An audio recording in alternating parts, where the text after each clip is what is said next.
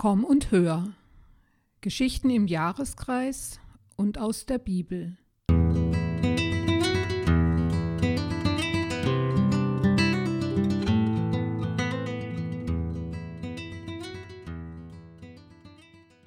Herzlich willkommen zu unserem Podcast. Wir sind Jeanette und Malis. Wir erzählen die Geschichte von Jesus weiter. Die Vorfreude auf das große Fest war riesig. Besonders bei den Jungs, die mit zwölf Jahren zum ersten Mal als Erwachsene mit durften nach Jerusalem zum Passafest. Lukas erzählt davon in der Bibel und ich stelle es mir so vor. Das halbe Dorf machte sich bereit für die Reise nach Jerusalem.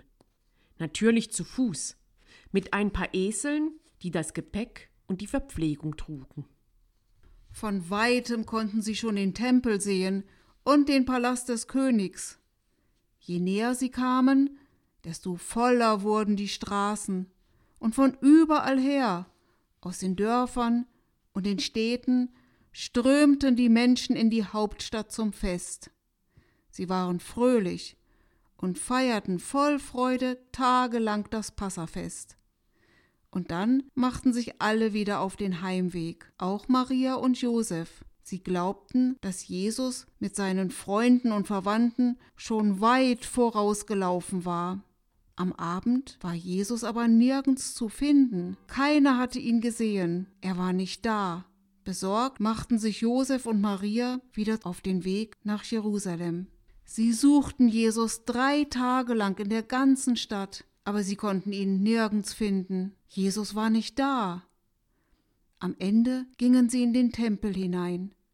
Und dort saß Jesus mit den gelehrten Männern zusammen, die sich in den heiligen Schriften auskannten. Sie waren vertieft im Gespräch miteinander, und die gelehrten Männer, die wunderten sich darüber, welche klugen Fragen Jesus stellte und wie er immer mehr wissen wollte über Gott. Ich kann mir gut vorstellen, wie Maria und Josef sich gefühlt haben. Von unendlich großer Sorge getrieben, hatten sie nach Jesus gesucht. Was war passiert? War Jesus etwas zugestoßen? Würden sie ihren Sohn jemals wiedersehen? Und dann fanden sie ihn im Tempel. Vorwurfsvoll riefen sie Jesus, wie konntest du uns das nur antun? Wir haben dich so lange gesucht. Da sprach Jesus Wusstet ihr nicht, dass ich da sein muss, wo mein Vater ist? Im Haus Gottes bin ich zu Hause. Aber das verstanden seine Eltern nicht. Doch Maria dachte immer wieder über die Worte Jesu nach.